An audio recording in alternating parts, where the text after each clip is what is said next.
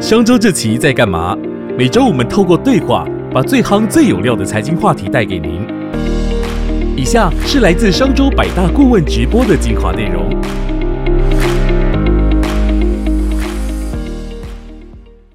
Hello，大家好，呃，我是总编辑邝文琪。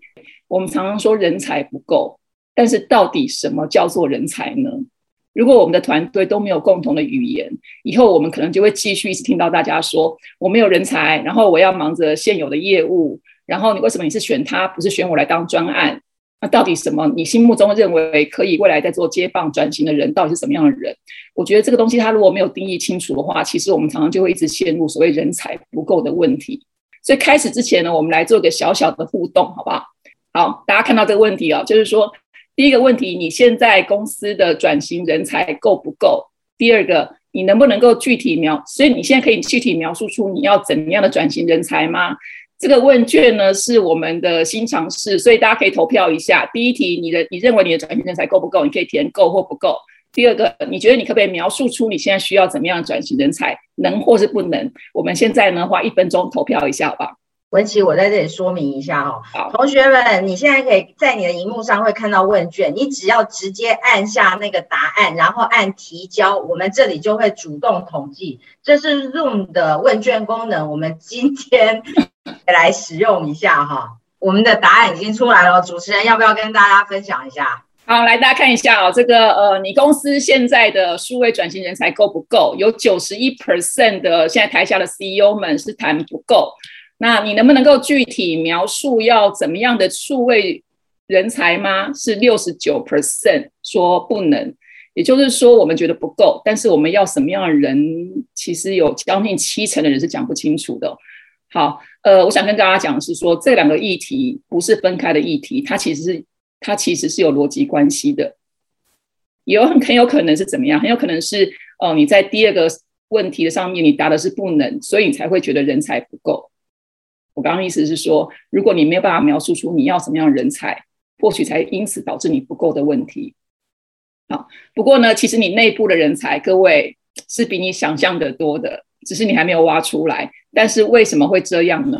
现在我们就一起来欢迎今天的百大顾问 DDI 的董事总经理李月伦，欢迎月伦。嘿，Hello，文琪，各位呃参与空中相见的 CEO 们，大家午安。DDI 是目前全。求最大的领导力顾问，然后他现在两岸的顾问，两岸的客户包含到华为、平安保险、富邦跟台达电。那月伦，你刚刚看到这个结果，你感觉怎么样？这就跟我们平常的调研结果是完全一致的，非常符合现在的现况。对，大家蛮头痛的嘛。嗯，好，来，呃，现在其实每个公司都在转型哦，那呃，但是也常困扰说这个专案跟转型的人才不够，对不对？外，然后。我们该怎么思索这件事情？就是人不够，但是外面人才又很难挖，这个问题是可以被解决的吗？你要不要谈一下今天你想带给大家的答案？嗯，其实这段疫情期间啊，如果你们公司有在找人，就会发现有个非常特别的状况哦。因为其实我有些客户会觉得说，哇，疫情期间，我现在赶快来挖一些人哦，因为可能有些组织都有些状况，可能会特别的容易，就发现不是。其实越优秀的人才在这这段期间，其实他手边的 offer 越多，所以你要跟人家用抢的。对，你要花更高的薪水、更好的 offer 才拿得到这些人才。那当然，我觉得人才发展永远是双脚并进啦。就是我我们说 buy 哦，外面买也是需要的，可是更重要的是 build，就自己去挖掘、自己去培养。所以我想今天大家就要谈这个部分，就是说一味的想挖呃往外面挖角，事实上进来之后，如果组织没有更多的这些伙伴一起来 support 他，那这些专案要成功，事实上也会非常的辛苦跟困难。嗯，呃，越。对了，你今天其实讲到说，为什么在数位时代当中，其实我们对人才的需求是更高，是因为我们的组织架构你在做出新的调整了吗？现在其实我们叫做是一个疫情的新常态啦。那这个疫情之下是造成了非常非常多的这种呃产业的变化，尤其是数位化。哦，所以我想我们先看下一页的内容吧。就是因为这次因疫情，其实去年疫情还没有这么严重的时候，或许台湾没有这么明显的发现。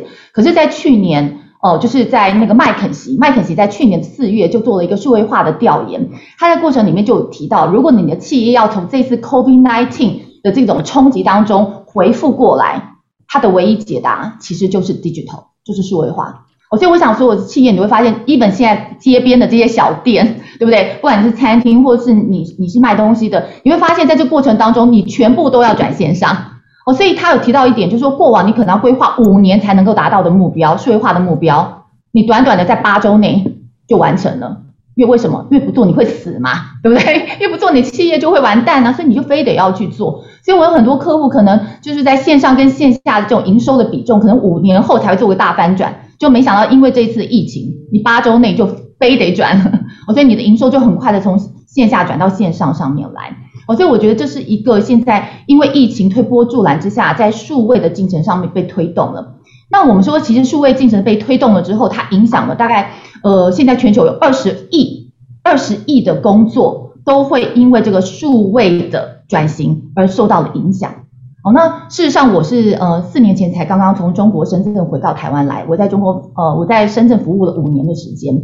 那在在五年前，其实我就发现，哎，在深圳就就就已经起到了一个非常大的变化。那时候你参加很多的论坛，他们就会提到说，其实中国那时候的产业结构已经做了很大的迁徙。什么意思？就是非常多的人从呃制造业迁徙到所谓的服务业。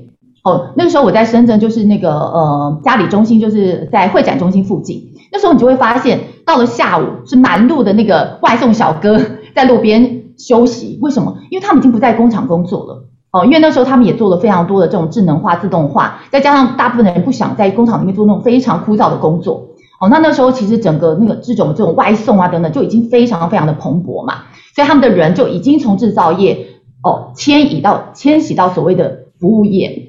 那四年前我回到台湾来，其实我本来有点担忧，因为老实讲，我想麦肯锡也出了很多的报告，就台湾的数位进程在全球。说来相对来讲是缓慢的哦，就是那个时候其实还有非常多的台湾的企业主，除了金融业以外，因为金融业是受到了 FinTech 的影响哦，他们的数位进程是比较快的。可是大部分的企业事实上在整个数位转型的过程当中，他们还没有意识到这个洪流会为他们的企业带来什么样的影响哦，所以你就会发现这个呃转变很大，在方方面面。但是那个时候企业不见得已经有这个决心去做了。哦，第一大块我们讲是商业模式的转变，也就是要你要把线下的生意转到线上来嘛。对，你要不断的引入这些数位的技术，或者是在整个服务的流程，哦，制造的流程，比如说你看科技业一定就是引入所谓的智慧制造。那像我的客户比较在保险业、金融业，他们就会做所谓的 RPA，哦，Robotic 的 Process Automation，哦，用这个流程机器人，哦，让它更数据化、更具有预测性。像你以后的这种保单的核备。核保啊，理赔啊，事实上就不需要用人来做了。那当然，这个数位转型的过程不是只有发生在商业模式上的、业务流程上的，还有组织设计跟文化上的。哦，因为你要从外面一直去找所谓的数位人才，尤其这几年，你会发现很多公司都在找什么数位长嘛。哦，数位长 CDO 变得一个非常非常重要的职位哦，或者成立什么呃数位发展部门啊等等的。那数位发展部门事实上不是只有这个。C D 哦，C D O 就够了，它需要一个团队。哦那这个团队怎么样去养成？哦，所以其实企业这几年来，尤其是在去年，我觉得受到疫情的影响，都在这三个环节上面非常努力的在去做。因为你今天带来的观呃思考，我觉得都是跟过去蛮不太一样的。你这个提到说，嗯，未来我们现在需要人才，不是在单一部门，而是我们更要看的是人才密度这件事情。你可不可以讲一下，什么叫做人才密度？这个这个字眼，其实我我如果看哦，大家有看过《零规则》就会知道了，就是 Netflix 哦，Netflix 它在二零呃零一年就是遭受到非常大的这个网络的泡沫化嘛，所以那时候它裁掉三分之一的人，就没想到裁掉三分之一的人之后，他发觉哎他们的人的士气或者工作的这个产能更高，为什么？因为他们的人才密度变得非常非常的高。那人才的密度的意思就是说，你组织优秀人才、高潜力人才占所有员工的占比有多高？我为什么讲精英不是关键？就是说，因为你传统的组织就是这种科层式的嘛，就是培养部门的这个接班人。可是以后这个，我们说现在因为疫情的关系，你组织就像刚刚文琪有提到，你可能成立非常多的专案。像趋势科技来讲的话，他就把他整个的公司改成五十多个小的产品部门，哦，那是跨功能的，一起来面向产品的这种合作，叫团组化。所以未来你需要的是各式各样的人才，帮你去主持各式各样的这种专案。所以你组织里面到底各部门的这个数位人才力、人才密度在哪里？事实上，这个是比你培养少数的关键人才来的更重要的第一个关键思考。那你要培养你们组织的人才密度，OK？法，那最常用的方法是什么？盘点你现在到底你现在有的是什么样的人才嘛？哦，那盘点的方法，第一个常见的就是九九宫格。九宫格这个在过往，其实如果你知道外商，比如说德州仪器啊、花旗银行啊，他们每一年都会在各部门做这个所谓的九宫格。哦，纵轴是是所谓的绩效，横轴是所谓的潜力，然后把右边一二三个的人找出来。为什么？他就是所谓的高潜人才。哦，可能会在晋升上面啊，加速发展的计划上面啊，甚至于在加薪上面，他会给这些人更加的多。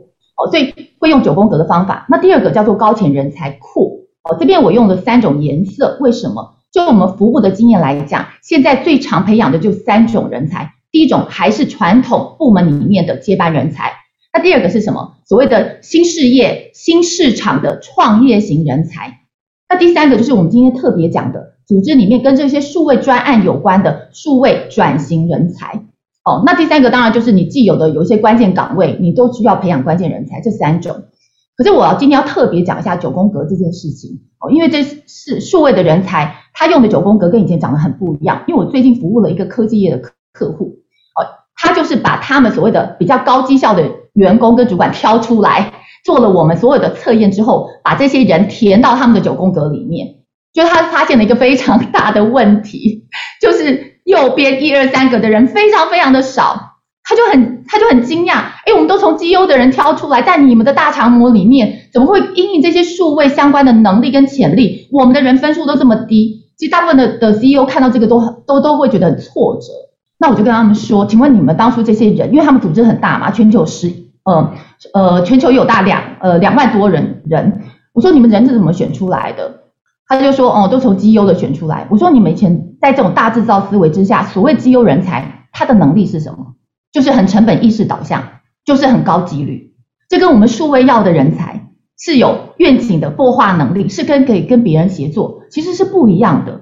所以当然在不同的条件之下，你会填出来的结果当然就不如预期。等一下，玉伦，这是非常非常重要的事情哦，因为其实真的很多企业在做九宫格。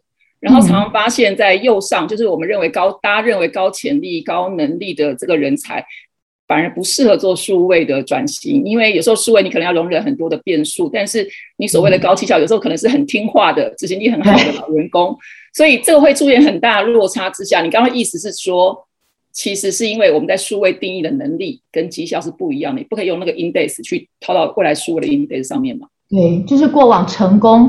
的经验不不代表他就是一个具有高潜高能的人了。好，所以我们要在这边特特别有个观念，就是绩效、能力跟潜力，它是三个完全不一样的维度。好，要把它分开来一起看的。好，那第二个观念就是像刚刚李文琪你提到一个非常重要的观点，我等一下会把它投出来，就是 DDI 有做了全球数位化的能力的调查。那在这边我提供了就是五大个构面，总共十六项的数位能力。哦，所以你们看到下面这些能力，就会发现新的数位相关能力有很多，比如说适应力呀、勇气、决心啊、向外连接啊、同理、创新等等。其实这一些能力都是需要个性来支持跟匹配的。哦，如果这些你你本来没有这样的个性，就像这就像你，如果你你是个晚娘面孔的人，你要把它变成在疫情下的一个啦啦队队长，这这么困就非常的困难嘛。哦，所以我们会看到这些能力，你就看到哦，我们就在这边要做一个很快的总结，就说，老实说，不是所有的数位能力都是可以被发展的，很多能力真的还没有办法被发展哦，哦，但是，所以在这个过程当中，就有两件事情很重要的，当你要去辨识出你组织组织的这个数位转型人才的时候，第一件事情，我们说这跟以前的思考不一样，潜力，也就是他的个性，是比能力更重要的。好因为能力相对来讲可以培养，但是个性跟潜力要改变非常非常的困难。哦，你看，就就刚刚文婷讲到，现在是奥运嘛，就是运动热。你看我们我们很喜欢看到这些体操选手，哦，像李志凯，像我们 DDI 以前也帮那奥运选手做过这些培训，你就会发现他们在非常小的时候去挑这些奥运选手，当然会看他们这种，尤其体操会看他的柔软度啊、肌耐力等等。可是有一件非常非常重要的事情，反而是他们走得远不远。会不会最终成功？就是他心智的这种耐挫程度，以及他接受反馈的能力。他是不是一直很 welcome 别人给他的这些建议，even 是负面的，他才看得到他自己真正的问题。哦，所以这些都是叫做个性，都叫做潜力。哦，这些在这个年代在培养数位转型人才的时候是更关键的。那既然潜力比能力更关键，那选就比培养更重要了。因为你选不对的人，你找一只猪要来爬树，哇，这个对大家来讲就会都非常的辛苦。好，所以这是我们的关键思考二。那在下一页，我也帮大家今天的 CEO 们整理了一下。如果你真的要遴选的时候，要看他的个性，要看他的潜力，那到底要看什么？哦，这边有六件非常非常重要的事情，要特别提醒我们的老板们。哦，比如说右上角这个质疑精神，老实说，在组织里面，通常有质疑精神的人，他以前在九宫格里面一定会被放在第九格，因为他一他就是那种很不听话、意见很多、常常出来像个乌鸦一样的人。哦，一般来讲，在台湾的企业里面，我们最喜欢的是听命型，是非常有执行力的人。他不喜欢在过程当中提出很多，哎，为什么我们一定要这样做？我们难道没有更好的做法吗？哦，以前我曾经去哪里工作过，哎，不是这样的。好，可是这样的人其实是最适合数位的，因为他不会被以前的框架所限制住。还有左上角，我们说开放的态度，他听到一个跟他以前过往不一样的经验的时候，他是会开。采取开放，还是他很快就跳入一个结论说，哎，以前我们公司都不是这样做的，以前我们这样做并没有成功。哦，他听到跟他不一样的这种思考的思维的时候，他能不能是 open 的？那当然，最近大家都在讲，就是说坚韧嘛。你遇到的困难，因为其实数位的这些专案，说真的，过程当中会遇到很多很多的事物跟失败，所以你可不可以坚持下去？你能不能够坚韧？哦，甚至于概念性思考，也就叫全局观呐。因为台湾是培养一个专。专业人才的一个市场，所以我们的人很容易看到一个问题的时候，就跳到很深入、很深入的的的议题的解决里面去，而没有拉开来看，到底它在整个流程上，它在整个的这个面向上面，还有我们哪些相关的因素？哦，所以其实在这个环节上面，如果你真的要去去辨识出来，其实你组织的人才密度。到底高不高？你先可以从这几个点去看，我开放态度的员工够不够？他是不是可以兼任的？甚至于愿意提出质疑精神，然后甚至于提出来还还愿意去试的。像我有一个高科技客户，他就跟我提到说，哎，我们公司常常做那些创新提案，大家都写的特别好，可是真的问他们，你写出来的那前三名，你愿我成立一个单位让你真的去做，大家都退缩了，没有人要做。要提案，大家都愿意提，可是真的要聊 l o k 哦，承担这个风险，大家就。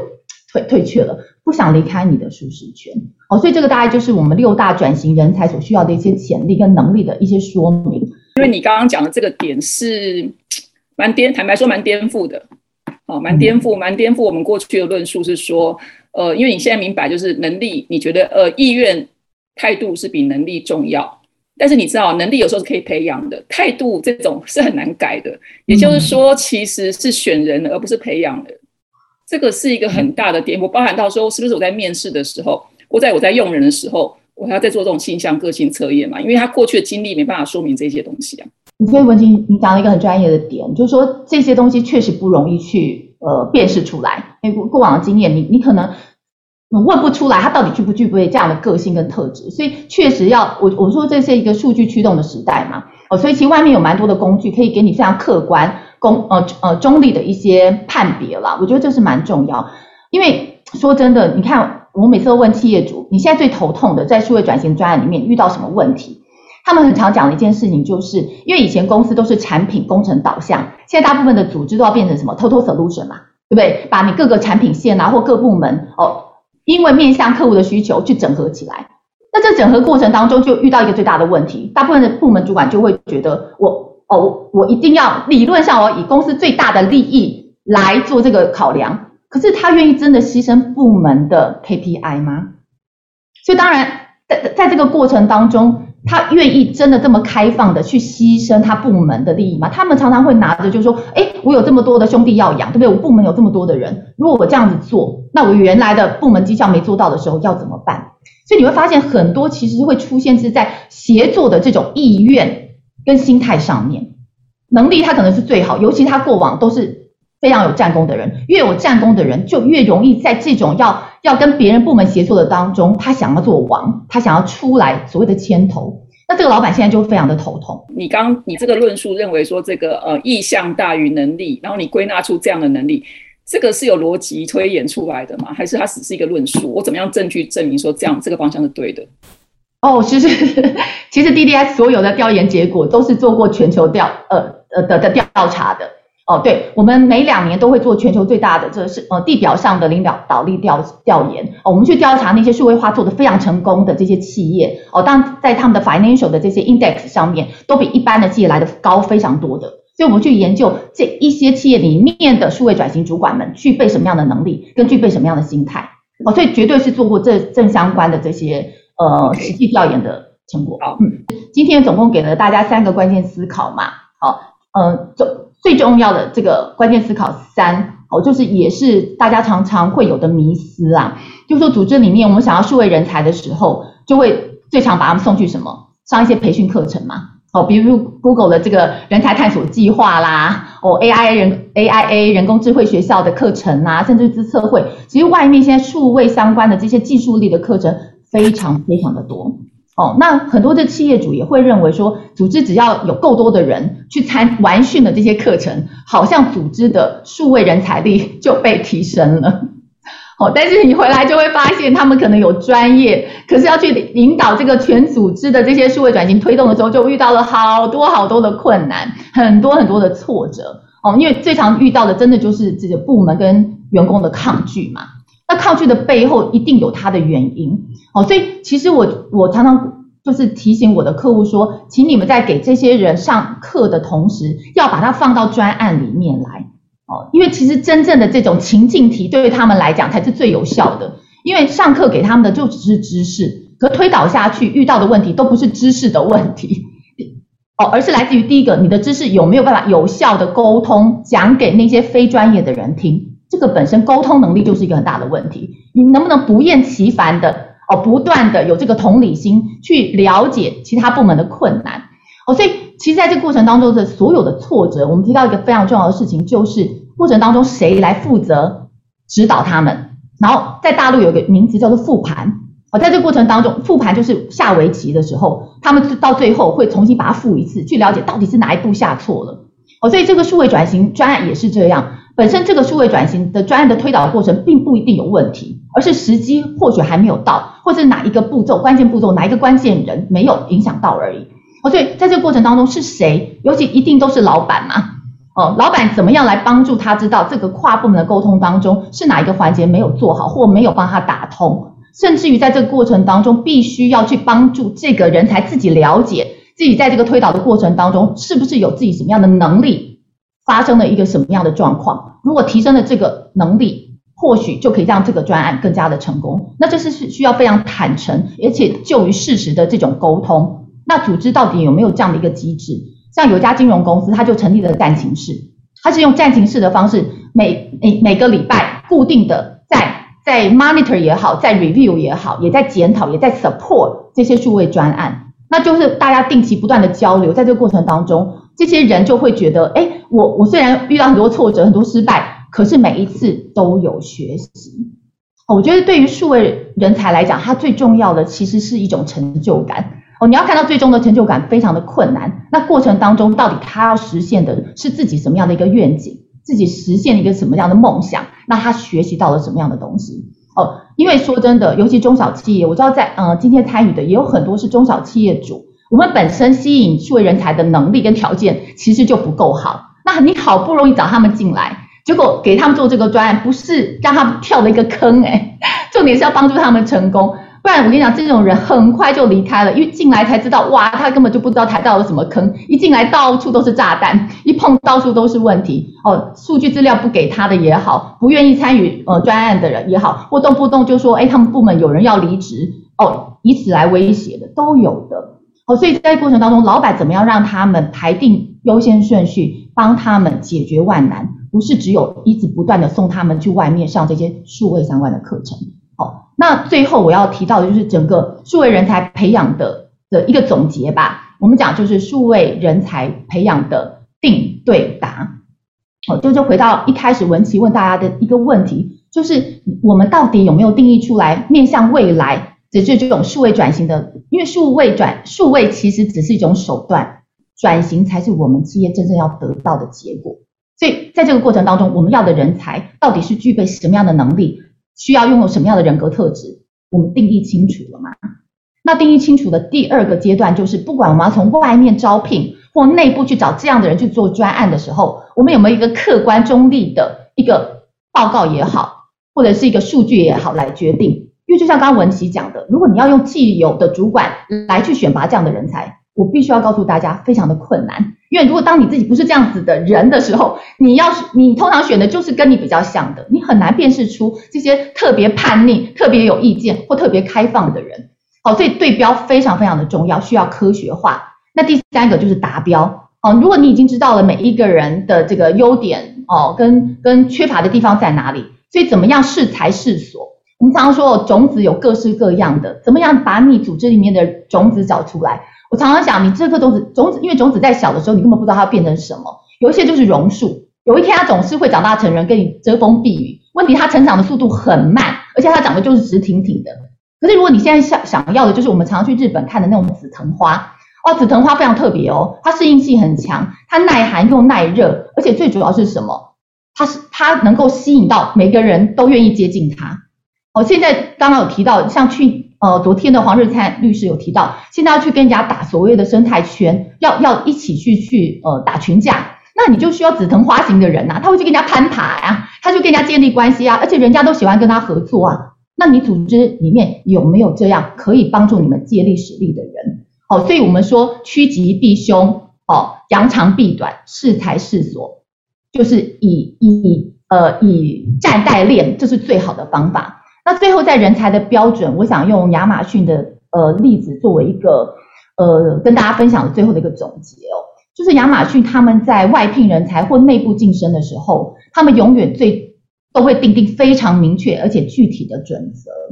他有提到说，我们亚马逊永远要，呃，一种人，他是可以创造的人，同时又是可以负责任的人。所以创造的人就是他永远都在探索新领域，他不是那种永远只是把我们既有的事情执行到一八十分、一百分甚至一百二十分的人，他是永远都在发掘新事物的人。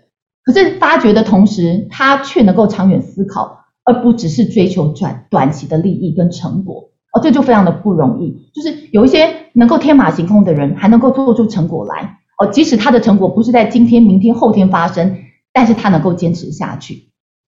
最后，他们希望员工就是，呃，用台台湾的语言来讲，就是不要是玻璃心的。他希望运用的是找到的是那种心智坚强的人，因为在数位转型的过程当中，有太多太多的磕磕绊绊。有非常非常多的挫折，那这个人的心智坚不坚强？他能不能把这些吃苦当做吃补，当做他的养分？哦，他们认为内心强大的人特别能够扛事，也特别能够耐压。哦，所以这个大概就是今天我为大家总结的这个关键思考一二三。好，谢谢文琪。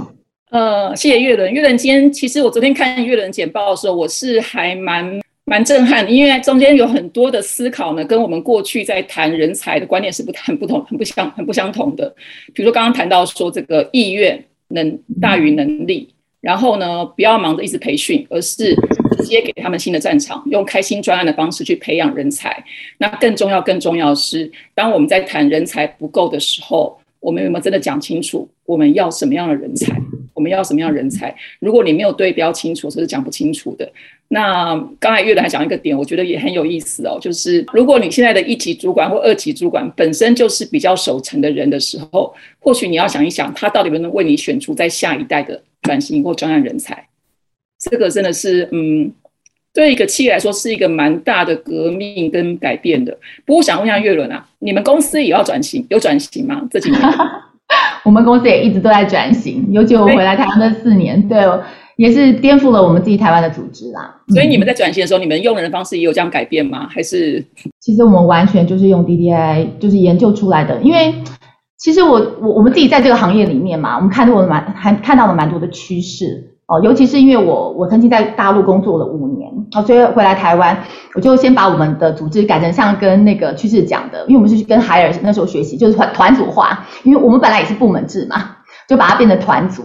哦，过程当中也是遇到了很多的革命，因为大家一本我们自己在这个行业里面，哦，其实在过程当中还是遇到了很多不习惯，比如说叫顾问也要出去做销售，哦，就像你们现在的这些记者啊、编辑啊，对不对？也都要创立嘛，对不对？要创收，这个其实对很多人来讲，其实都是一个蛮痛苦的过程。那当然也有蛮多人离开的，我必须要说，哦，过程当中其实是真的换了一些人，嗯，好。但是我们现在看到成果了，因为如果真的能够转型过去的人，其实都会觉得看到了完一个完全不一样的天空。而且就像我的关键思考一，就是他们会觉得在这过程当中，自己所有的能力跟潜力都被大大的释放出来，以前都不知道原来自己 还可以做这种事情。对，所以他们有蛮多的年轻的伙伴，最后是有跑来跟我说：“Alan，我真的非常谢谢你，因为我从来不知道原来我能够做到这个样子。”嗯，OK，好，呃，因为今天问题很多，所以我们现在就直接进入我们的呃问答，好吗？第一题，意愿大于能力，这个设定只是在数位转型或专业人才适用吗？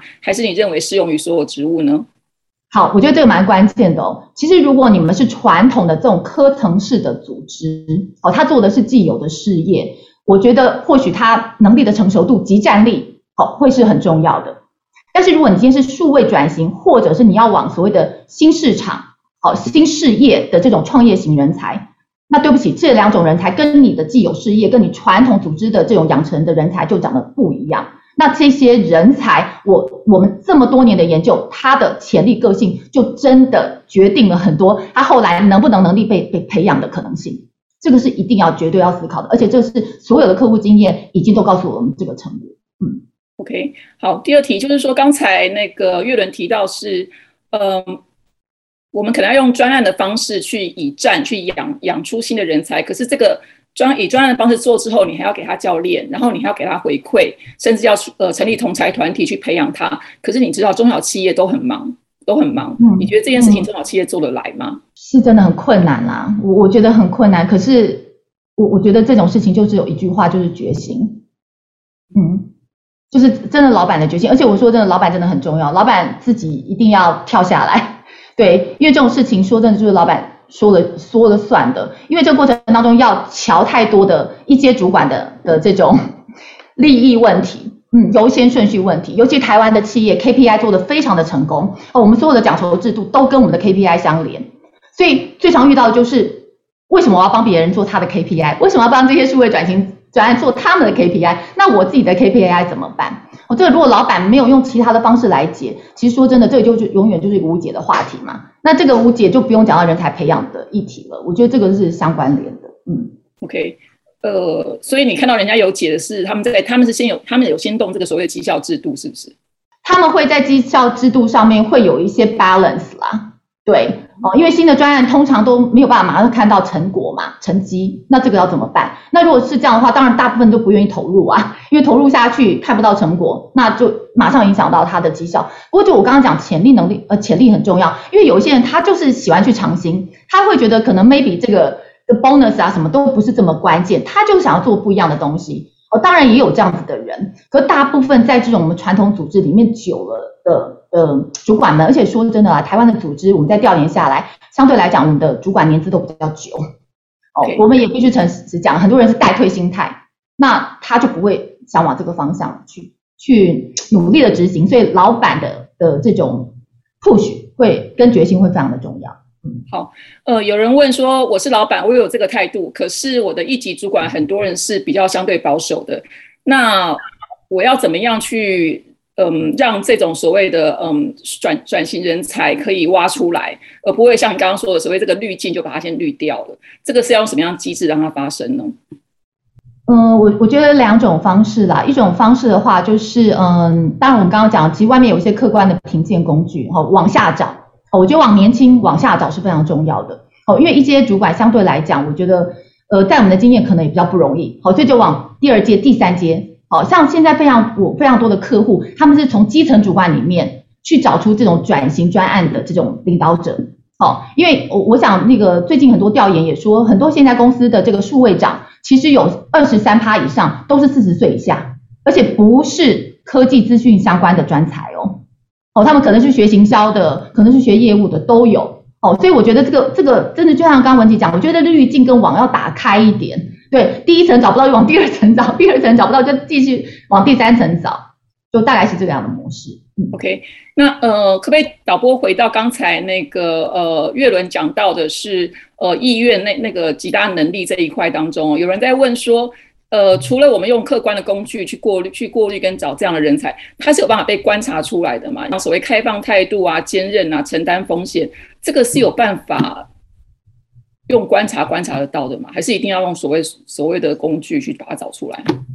如果是 DDI 的顾问跟我们的客户，他们有长久的训练，当然是看得到。可是我觉得在企业里面，其实现在有个最大的困难是，你跟这些人才的接触点够不够？因为你像我们是 CEO，对不对？你跟一些主管，你本来就跟他有接触点，你才有机会观察。可是我刚刚提到，如果你要往下两层去找，这些人可能跟你平常互动就不多，所以你就根本没有机会观察，这才是根根本的问题。怎么样增加接触点？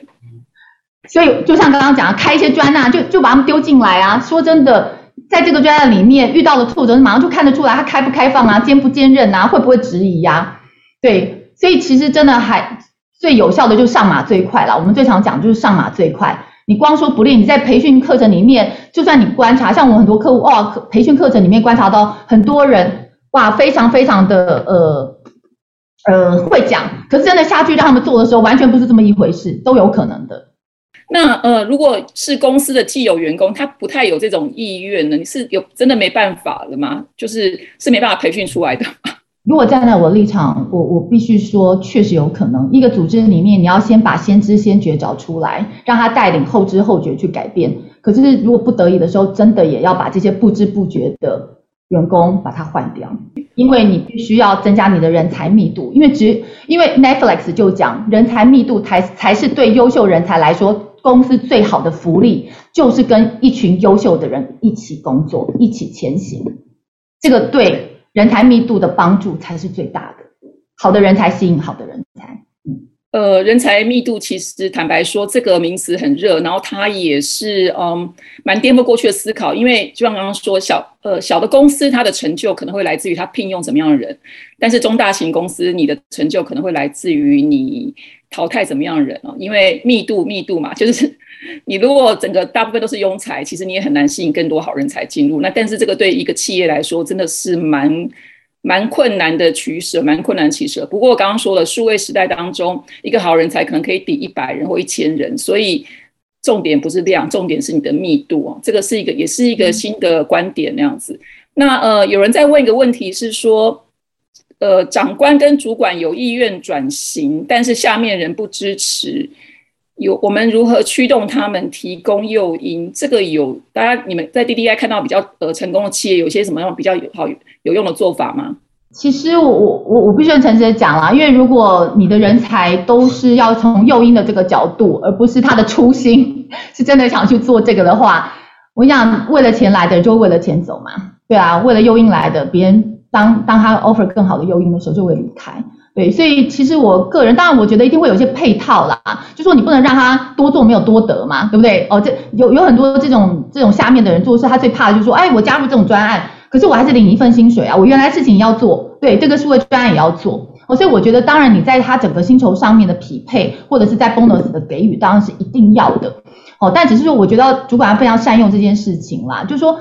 你如果真的是是为了利益来的，那我我觉得这个绝对不是一个最最好的思考方向。嗯，那呃，有人问说，对我今天听到这个想法很棒，它代表说我们还是有更多的人才可以挖出来。但是我现在的 KPI 制度基本上只鼓励听话的人，所以我如果真的要让这些所谓的嗯会提出问题的人、愿意接受挑战的人跳出来的话，这个还有什么样的鼓励机制可以把它拉出来吗？我我觉得这是文化的议题啊。其实这是一个彻底文化的议题，对，嗯，这几年我们有帮一家金融机构做这件事情，好，就是我们就加入我们的工具嘛，在他们的九宫格里面，因为以前以前他们的九宫格都是主管的意志，好，主管的评分把他们填进去的，后来他们想要更科学化的方法，就把我们的工具加进去，就发现，哎，怎么这种方式做下去会填在一二三四五的这种排比，就跟他们过往哦 产生了很大的不一样，尤其我刚刚讲，就是说，哎，我们相对来讲觉得有些有潜力的人，他在他们。的九宫格里面一直都被置放在八，就是七八九哦，因为老板都觉得，因为其实说真的，金融界需要高度的 compliance 嘛，对，所以他们就觉得听话非常非常的重要，守纪律非常的重要，所以这种人都放在很低的这种地方。那他们的董事哦，因为他们整个人才的检视是非常非常专业的，是引爆的董事进来的。那他们的董事会就发现，哇，那这样我们这个机构还得了，对不对？我们现在一直讲转型转型，就就被 DDI 发现比较有潜力的人都 都被我们现在放在一旁边，哦甚至有些公司说他们是角落人才，哦，就放在边边角角这样。那怎么办？所以他们是用董事会的力量来反而让这些部门主管必须要把这些人释放出来。对，好，所以有一些新的专案，甚至于在一些嗯考虑晋升的时候，他们不得不考虑到这一些人。那因为过往如果只是让老板自己去提名，这些人是永远不会有机会的。说真的，所以我我觉得，我觉得要从机制面去设计啦。那现在董事会越来越多，其实是会要求组织要把这个人才的接班梯队啊，或者组织里面的这些高潜力人才把它辨识出来啊。那我觉得有了这样的，虽然是压力，可是我觉得也是一个非常好的助力。好，可以让我们的主管不是就看眼前，他会这样子，也是他不得已的，因为他们一直我都一直被逼短期的绩效成果，他当然需要原来最听话的这些人帮他做绩效嘛。好，当他发现董事会有不同的面向来看他们的成效跟绩效的时候，他们才有机会可以把这样的人可能把他选出来释放出来。哦，所以我觉得这个机制面是比较重要的。请问一下，如果说今天是呃。你刚刚谈到说这个文化的文化的建立这件事情嘛，文化建立还有一些制度的事，这件事情如果这个企业本身完全没有这个 DNA 的话，它的第一步要开始怎么样做，让这件事情比较开始有机会发生，就是开专案吗？先找到对的人，再开专案。所以你是说害人的时候，不能只找会听话的人？我觉得要先从外面找个鲶鱼进来，但是这个鲶鱼很关键哦，就说它不能只是带有这样子的背景。哦，专业，而是他有能力进来之后变成一条可以活下来的鲶鱼。哦，什么意思呢？就是他非常的专业，却又能够谦卑。哦，在这个过程当中，他的谦卑却又带着专业，才能够感动、影响组织既有的这一些人，愿意跟着他去前行。